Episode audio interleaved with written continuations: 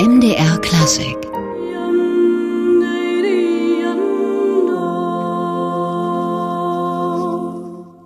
Ein norwegisches Hochzeitslied, ein Marsch eigentlich, hier in der Version für Frauensextett. Und dieses Sextett ist in dem Falle ein besonderes, nämlich Ciela aus Leipzig. Sechs junge Damen, die zum Teil noch mitten im Studium sind und sich als Ensemble schon einen beachtlichen Namen gemacht haben.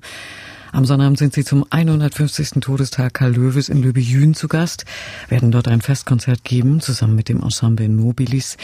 Und heute sind nicht alle sechs, aber zumindest zwei Mitglieder bei uns im MDR Klassikgespräch. Die Mezzosopranistin Marie-Charlotte Seidel und die Altistin Helene Erben. Wir freuen uns. Hallo, Hallo. guten Tag. Frau Seidel, Frau Erben, wenn wir mal zurückschauen auf die Anfänge von Ciela, da waren Sie dann noch alle in einem sehr jugendlichen Alter. Bei den Jungs hat man ja oft einen Knabenchor im Hintergrund, also die Thomane beispielsweise oder die Kruzianer in Dresden. War es bei Ihnen ähnlich?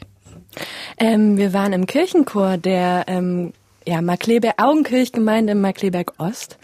Und ähm, ja, da haben wir, sind wir, haben wir uns befreundet und dachten dann, wir wollen auch außerhalb dieser Gruppe gern zusammen Musik machen und hatten dann natürlich ähm, gute Vorbilder durch das A Cappella Festival Leipzig, haben uns da Konzerte angeschaut und, und uns bewusst geworden, was ja die A Cappella Szene für Möglichkeiten bietet. Da gab es also schon die große Überzeugung, das wollen wir mal machen. Waren Sie da schon zu sechs damals? Ja, wir waren schon immer zu sechst. Also wir sind ja wirklich schon seit, seit wir auf der Welt sind, ähm, teilweise befreundet und auch verwandt. Ja, genau. Und haben eigentlich schon ab vier, fünf Jahren zusammen irgendwie immer so ein bisschen gejammt und miteinander Musik gemacht. Und diese Idee, dann a cappella zu singen als Gruppe, entstand dann, als wir dann uns wirklich zu sechst zusammengesetzt haben und gedacht haben, okay, wir würden jetzt gerne wirklich auch Arrangements singen und auch konstant dafür proben. Das klingt sehr anspruchsvoll. Also da waren Sie noch im frühen Teenie-Alter. Da machen andere Mädels ganz andere Sachen, als sich da solche Arbeit ans Bein zu binden. Aber das war Ihnen schon wichtig damals. Na, ich glaube, dass die Auenkirche und dieser, dieser Gemeindechor irgendwie ein sehr guter Nährboden war, um uns so, so wachsen zu lassen und auch die lokalen Musikschulen und ähm, die Schulen, auf denen wir waren. Und sowieso eigentlich auch Leipzig mit dieser großen Chorszene hat uns da eigentlich immer ziemlich motiviert und unterstützt. Da war das irgendwie gar nicht ähm, schwer. Nun fängt man ja doch aber, auch wenn es da einen solchen Hintergrund mit Chor und Familie gibt, nicht einfach an zu singen. Da braucht es ja doch sicher auch Unterstützung. Also in Sachen Stimmarbeit, Gehörbildung, Intonationssachen. Wer hat Ihnen da geholfen? Wer hat Sie da unterstützt damals? Also ich glaube, eine treibende Kraft war ähm, Susanne Blache, die Mutter von Viola, die auch den Gemeindechor geleitet hat. Und sie hat uns eigentlich versorgt mit Arrangements von den Beatles, aber auch ähm, von anderen Kirchenliedern. Ähm, und das hat uns natürlich immer wieder angespornt. Also wir haben quasi etwas Exklusives, ein exklusives Arrangement immer wieder bekommen. Und das hat uns angespornt, ähm, daran zu üben und weiterzumachen, weil das einfach dann so unser Ding war, ohne jeglichen Leiter und ähm, ohne eine andere Autorität. Und es war einfach so unser, unser Ding. Zeller hießen Sie ja nicht immer. Am Anfang nannten Sie sich äh, Chick Chickpeas. Also wie sind Sie da drauf gekommen? Ähm, ja, das ist eine ganz ähm, einfache Geschichte. Ähm, ich war bei Helene, die jetzt auch gerade neben mir sitzt, und ähm, wir haben nach einem Namen für unsere Gruppe gesucht und ich habe dann im Englischbuch der Klasse 5 bei den, in der Vokabelliste nachgeschlagen und sah dann das Wort Chickpeas und sah, okay, Chickpeas heißt Kichererbsen. Das wusste ich damals auch noch nicht und ähm, irgendwie fanden wir das dann damals recht passend und äh, uns ist dann aber relativ schnell bewusst geworden, dass es dann doch nicht so passend ist, auch für das Repertoire, was wir anbieten und ja, machen. Und dann ist irgendwann Zeller draus geworden. Das konnten Sie aber jetzt nicht im Englischbuch nachschlagen. Nein, das ähm, haben wir, das wurde uns nahegelegt, ähm, dieses Wort, also eigentlich Huel oder, oder Shell und wir haben dann quasi ähm, Ciela draus gemacht, also ein Fantasiename, der aus dem Skandinavischen kommt und Seele bedeutet. Und das klingt ja nun sehr skandinavisch, sehr nordisch. Gibt es da auch einen Bezug zu diesem großen Musikraum, zu dieser großen Musiktradition dort? Oder war das einfach, weil es so schön klingt und nicht jeder so heißt? Na, die hat uns zeitweise ähm, sehr inspiriert, auf jeden Fall. Wir hatten auch mal eine Zeit, in der wir ähm, einige Male nach Finnland gereist sind und ja, man kommt, man ist auch durch das A cappella Festival immer wieder in Kontakt ähm, mit nordischen A cappella Gruppen gekommen und die haben uns dann doch schon sehr in ihrem Klang, in dieser Homogenität inspiriert und ähm, ja, wie man jetzt auch in unserer aktuellen CD ähm, hören und sehen kann, hat uns doch das schon sehr beeinflusst, einfach die ähm, Musikkultur aus dem nordischen Raum. Meridiane Nord, so heißt das aktuelle Album mit Bearbeitung nordischer Volksmusik. Das ist nicht nur Skandinavien, sondern das sind auch die britischen Inseln, Irland und Schottland. Wie sehr muss man sich in diese Kultur, auch in die Mentalität eindenken, damit man sowas möglichst authentisch singen kann? Naja, wir haben auch Kontakte zu Arrangeuren und Komponisten aus den jeweiligen Ländern und haben uns quasi, also wir wurden in der Aussprache geschult, ähm, aber auch bereisen wir auch persönlich sehr gerne den nordischen Raum und ja, haben da einfach sehr viel Inspiration gesammelt, uns ausgetauscht und ja, also man muss schon sehr, sehr viel, besonders an der Aussprache arbeiten. Und das haben wir wirklich sehr, sehr intensiv geübt. Tja, wie das klingt auf dem Album, das hören wir jetzt mit einem ausnehmend schönen Stück. Maliban, eine Weise aus Irland ist das.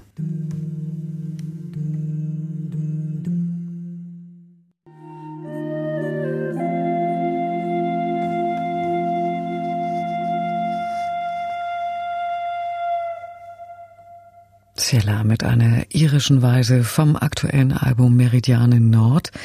Und Ciela, das Frauenvokalensemble aus Leipzig, am Sonnabend zu erleben in Le Bijun, am 150. Todestag Karl Löwes in dessen Geburtsstadt. Da sprechen wir gleich noch drüber mit Helene Erben und Marie-Charlotte Seidel, zwei Mitglieder des Sextetts, die heute bei uns im MDR Klassikgespräch sind. Frau Erben, Frau Seidel, es wird ja gern gesagt, dass A Cappella-Gesang die Königsklasse im Gesang sei. Was macht diesen Reiz, diesen A Cappella-Reiz für Sie aus? Also für mich ist das Besondere, dass ähm, so unterschiedlich individuelle Stimmen zusammenkommen und ähm, ja sich die Stimmen so sehr aneinander anpassen müssen eigentlich bei einem ja homophonen Stück und dann aber immer wieder auch heraustreten aus der Gruppe und eine Individualität nach außen tragen müssen. Aber jeder Klang jeder einzelnen Gruppe ist so von den individuellen Stimmen geprägt, dass es ja keine A cappella Gruppe gibt, die klingt wie die andere. Und trotzdem erreicht man gerade auch in Ihrem Fall einen schönen homogenen Klang. Wie ist das Ensemble strukturiert, stimmlich? Also wir haben zwei hohe Sopranistinnen. Dann gibt es die Franzi, die sowohl Sopran als auch Mezzosopran und teilweise auch sogar in den Altgefilden singt. Lotte ist bei uns auch eine Mezzosopranistin, übernimmt aber teilweise auch Altparts. Also ja, bei Frauen kann man das oft nicht so genau sagen. Ein Chor besteht ja oft eben aus Alt, Mezzosopran und ähm, Sopran. Aber ganz oft ist es so, dass so die individuelle, persönliche Stimme, wenn man sie jetzt solistisch singt, zum Beispiel sehr selten nur wirklich ein, ein reiner Alt zum Beispiel ist. Aber in unserer Gruppe gibt es auch zwei tiefe Alti, das sind Feli und ich. Aber ich glaube, persönlich sind wir auch dann eher solistisch vielleicht in der Mezzosopranlage zu Hause. Die singen ja sogar Kontraalt. Das ist sozusagen der Bass bei den Frauen. Wie tief geht's da eigentlich runter? Naja, ich glaube, in Arrangements ist das tiefste ein großes C. Ja. Das ist auch das Interessante an Ciela, da, dadurch, dass wir uns schon so früh ähm, gegründet haben und angefangen haben, miteinander zu singen, haben sich unsere Stimmen sehr auf das angepasst, was wir brauchen. Also Helene und Feli wären sicher eigentlich auch kein Alt, sondern Mezzosopran oder vielleicht sogar ein lyrischer Sopran. Ähm, aber das hat sich halt mit Ciela quasi entwickelt.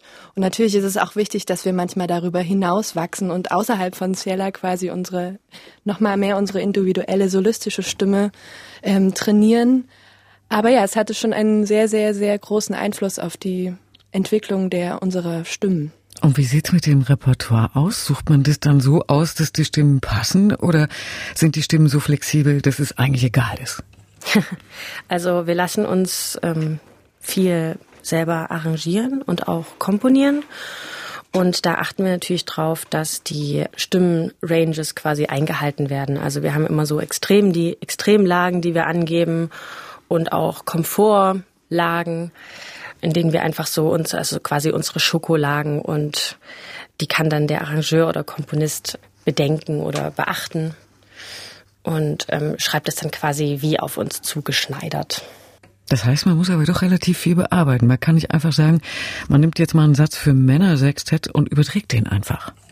Naja, das könnte man schon machen. Man muss einfach nur sehen, ob es dann in der Gruppe funktioniert. Also ja, das, das muss man immer so von Stück zu Stück sehen. Das ist ein bisschen schwierig, das jetzt so zu erklären. Gibt es denn originäre Fachliteratur für Frauensextett direkt? Ja, das gibt es auch. Also ja. Es gibt natürlich weniger Literatur äh, für Frauenstimmen, vor allem für sechs Frauenstimmen, als jetzt für reine Männerstimmen oder halt gemischte Chöre oder Ensembles. Ähm, aber es gibt dann, wenn man genau schaut, immer wieder auch Stücke, wie zum Beispiel haben wir jetzt neu ein Stück von Avo Pert oder auch Ola Jalo, der in der Chorszene sehr bekannt ist gerade.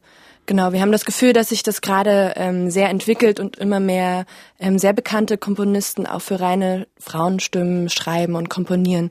Aber uns ist es vor allem auch ein Anliegen, Repertoire weiterzubringen, also wirklich Sachen für uns schreiben zu lassen und damit auch ein Alleinstellungsmerkmal zu entwickeln und es dann ja auch vielleicht später zu veröffentlichen und anderen, ähm, also der Tradition des Frauenchores zur Verfügung zu stellen. Und wie weit ist der Rahmen bei Ihnen gefasst im Repertoire? Also wenn Sie für sich schreiben lassen, wie Sie sagen, dann sind Sie natürlich ganz im Hier und Jetzt. Aber wie weit geht der Blick vielleicht auch in die Musikgeschichte?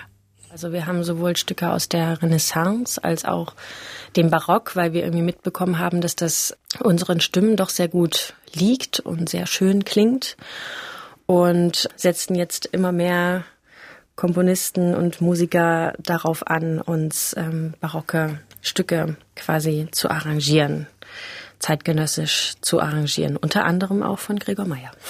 Genau, das heißt auch, dass eigentlich die Stücke, die aus dem Barock oder ähm, ja aus der alten Musik stammen, nicht äh, in der Originalfassung von uns so gesungen werden. Also die müssen auch nochmal bearbeitet werden. Aber ja. Aber wenn Sie mal ein paar Beispiele nennen, was wäre das dann so? Also zum Beispiel, es ist jetzt gerade bei uns ähm, nimmt es gerade viel Zeit ein. Die aus Henry Purcells ähm, Oper The Fairy Queen, ein Maskenspiel in mehreren Akten und da gibt es so ein paar ähm, allegorische Figuren, wie zum Beispiel die Geister der Nacht, die einmal erscheinen und die Feenkönigin Titanien in Schlaf singen oder die vier Jahreszeiten. Und ja, das sind einfach sehr, sehr schöne Stücke, die wir jetzt uns quasi arrangiert lassen haben. Und wie reagiert Ihr Publikum, wenn es dann sowas in einer ganz neuen Form mit Ihnen erlebt? Sehr, sehr offen und ähm, sehr begeistert, auf jeden Fall. Also ich denke mal, also Henry Purcell und The Fairy Queen ist einfach ein, also eine sehr, sehr bekannte Oper, die schon sehr, sehr viele Male in anderen Versionen zu Gehör gebracht worden ist. Und wir sind da auf jeden Fall nicht die Ersten. Und ich glaube, dass das Publikum da aber sehr, sehr offen für ist. Und das sind ja auch sehr, sehr schöne Arrangements. Sie haben vorhin von Alleinstellungsmerkmalen gesprochen, die Sie betonen wollen. Nun ist ja aber ein äh, Ensemble wie Sie schon relativ allein auf dem Markt. Gibt es da viel Konkurrenz? Also es gibt immer mehr Frauenchöre und Frauenensembles, was aber ja total schön ist. Ähm, aber ich glaube, es gibt wenige Frauen-Vokalensembles, die schon 15 Jahre lang zusammen singen und das quasi über, ja, ohne größere Pausen. Ich glaube, das ist eher dann nicht das, was uns ausmacht, aber es ist so eine gemeinsame Reise, die nie aufhören wird für uns, glaube ich. Und wir hören Cella an dieser Stelle wieder, passenderweise jetzt mit einem Antiphon zum Gründonnerstag. Ubi Caritas.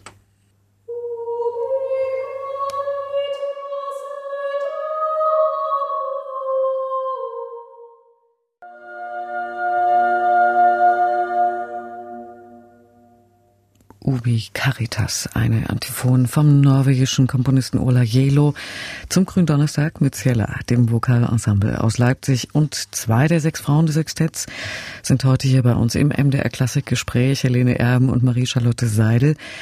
Ja, wir hatten gerade drüber gesprochen, wie die Konkurrenzsituation aussieht, dass sich immer mehr Frauenensembles gründen, aber keines so lange schon zusammen singt wie sie. Da haben sie also, einen großen Erfahrungs- und ja, im positiven Sinne Routinevorteil. Ja, das auch, aber es ist auch so eine gewisse, naja, Disziplin oder so eine, so eine Zielstrebigkeit, ich glaube, oder eine, auch eine Ausdauer. Also, dass man einfach sich bewusst werden muss, dass man halt nicht von heute auf morgen irgendwie schnell bekannt wird, sondern dass sowas einfach Zeit braucht, um ähm, ja ein bisschen bekannt zu werden und die Musik ähm, an die Leute zu bringen und die Musik den Leuten so vertraut zu machen. Oder beziehungsweise, dass es ähm, für viele von uns oder ja, Ciela auch ausmacht, dass es ein Teil des Lebens ist. Also dass es nicht eine Sache ist, die so nebenbei läuft, sondern dass es fester Bestandteil unserer Leben ist. Sie sind ja auch in Leipzig zu Hause, wie berühmte mittlerweile männliche Vokalensembles wie Amakord oder Kaimus. Sie haben das A Cappella Festival erwähnt. Gibt es da eine Zusammenarbeit? Ja, wir hatten natürlich mit Amakord durch das Festival äh, Kontakt, da wir ja zweimal dabei waren und beim Wettbewerb mitgemacht haben und auch Konzerte gegeben haben. Und wir hatten auch schon mit Kalmus Kontakt, in dem das Ludwig Böhme uns einen Workshop gegeben hat oder auch ähm, Holger und ähm, Daniel von ähm, Amakord. Genau, und das war natürlich auch sehr, sehr, sehr, sehr hilfreich, weil wir in der Stadt, in der wir leben, so viele Leute haben, die uns helfen, äh, ja, uns weiterzuentwickeln.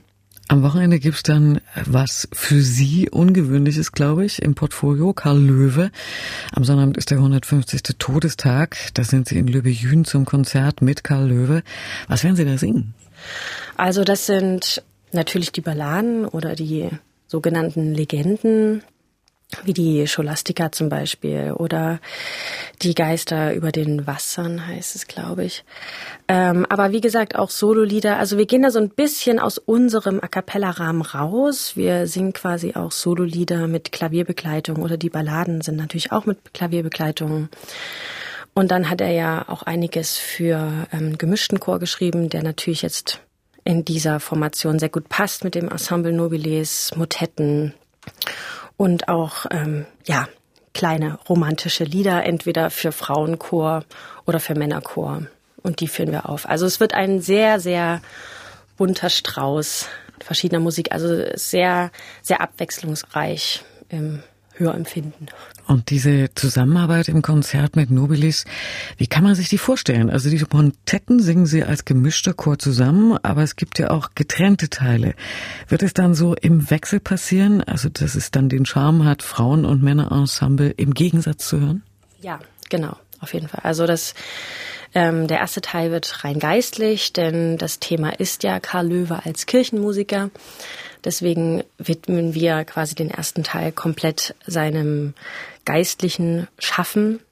Und da wird es dann auch wieder wechseln zwischen Sololied, zwischen den Motetten und Balladen und geistlichen Werken. Und wir bringen natürlich auch im Gegensatz so ein bisschen als, ja, als Kontrast ein wenig aus unserem Repertoire auch mit. Also es wird nicht rein Karl Löwe. Hatten Sie schon mit Karl Löwe im Vorfeld zu tun? Persönlich nicht, nee. ich habe vorher von Karl Löwe, um ehrlich zu sein, noch nichts gehört. Aber das liegt auch daran, also ich persönlich bin einfach sehr auf Chormusik und im Solobereich dann doch eher auf alte Musik fixiert, also was ich mir so zu Hause anhöre. Genau, ich bin einfach nicht so ähm, versiert im romantischen Werk insgesamt. Sie haben ja insgesamt sehr vielseitige Programme im Angebot. Wie entstehen die? Nur auf Nachfrage oder basteln Sie da auch selbst was Innovatives, äh, das Sie dann einfach mal anbieten? Ja, die basteln wir eigentlich immer selbst. Also dadurch, dass wir auch schon so lange zusammen sind, können wir einfach auf einem, auf einen großen Repertoire-Schatz zurückgreifen. Und wir haben eigentlich seitdem jede Sparte, die wir schon von Anfang an bedient haben, immer weiter ausgebaut. Und das geht halt in den geistlichen Bereich, immer mehr rein. Also mittlerweile haben wir halt auch schon so ein bisschen die Barockschiene auch ein bisschen mehr ausgebaut. Aber halt auch zum Beispiel die Volkslieder, die wir jetzt wirklich kontinuierlich erweitern wollen. Und da gibt's, also das sind, das sind ja alles Welten, die man da erkunden kann. Und das macht natürlich sehr viel Spaß. Wie wichtig ist da die Dramaturgie, also die Mischung innerhalb eines Programms? ja, das ist interessant. Das Gute ist, Frage. ja, das ist eigentlich was, was wir ähm, nicht mehr so viel in die Konzerte integrieren wollen. Also schon natürlich vom, vom Gestus her soll es immer eine Abwechslung geben für die Zuschauer. Ähm, aber wir wollen dann doch versuchen, die Programme eher auf ja, eine Musik zu konzentrieren und nicht mehr so bunt durchzumischen. Und das entwickelt sich jetzt langsam dadurch, dass sich die einzelnen Sparten halt ähm, ausbauen und immer mehr Repertoire hinzukommt. Aber man merkt schon, dass ähm, Veranstalter und Konzertbesucher auch sehr angetan sind von dieser Vielfalt, die wir innerhalb eines Konzertes eben präsentieren. Also es das heißt nicht, dass unsere Arrangements, unsere rein geistlichen Arrangements irgendwie nicht abwechslungsreich sind, aber es ist doch schon sehr, ähm, sehr reizvoll, ähm, für viele Zuhörer wirklich von alter Musik bis hin ähm, zu modernem Jazz eigentlich alles in einem, in einem Konzert zu hören. Also selbst wenn wir zum Beispiel Jazz in einem Konzert nicht mit drin haben und wir als Zugabe noch einen Jazz-Standard raushauen, dann ist es ähm, ja, dann ist die Freude immer groß. Und so hört sich dann so ein Raushauen an. Joy Spring von Clifford Brown.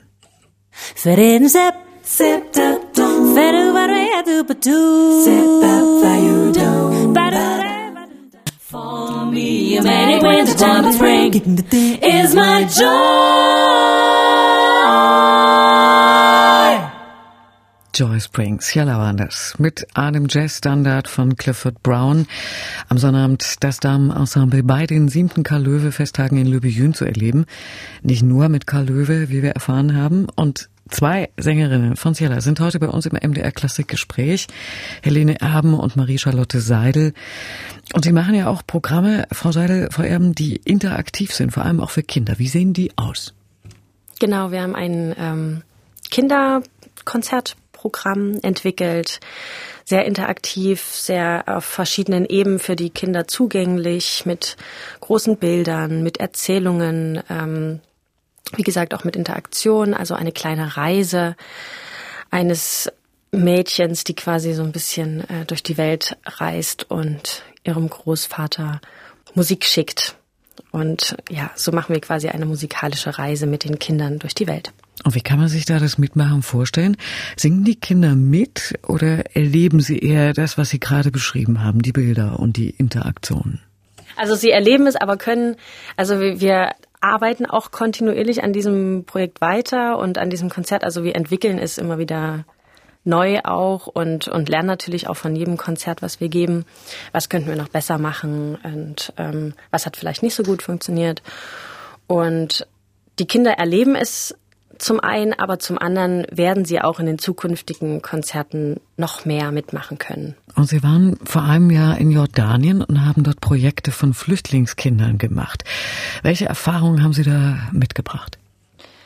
Ah, das war wirklich eine, eine sehr, sehr krasse Erfahrung am Tag zuvor von Deutschland nach Jordanien geflogen, dann mit dem Auto irgendwie äh, ein riesiges Flüchtlingsheim gefahren, da angekommen und wir wurden dort empfangen wie, also die Kinder sind um uns rumgesprungen, haben sich so gefreut. Man, also so ein, ich hatte einen, auch ein beklemmendes Gefühl, weil es auch komisch ist, so als, keine Ahnung, als jemand, der jetzt die Möglichkeit hat, in ein Land zu reisen, ähm, da direkt in so ein Flüchtlingsheim kommt, aber ich habe dann ganz schnell gemerkt, wie sehr die Kinder davon ge also gezerrt haben, was wir an dem Tag für Aktionen mit denen gemacht haben. Also einfach so eine so eine Ablenkung geschafft und einfach einen, einen Raum für Spiele und und Freude gemeinsam zu erleben. Das war ja für mich persönlich oder für uns alle sehr sehr bereichernd. Hm, und was haben Sie da äh, musikalisch im Gepäck gehabt? Also was haben Sie da gemacht in Jordanien? Also wir haben Workshops gegeben, eigentlich ganz konkret, ähm, mit den Kindern zusammen gesungen, Geräuschkulissen produziert, sie aber auch singen lassen, quasi ein Teil ihrer Kultur uns nahebringen lassen.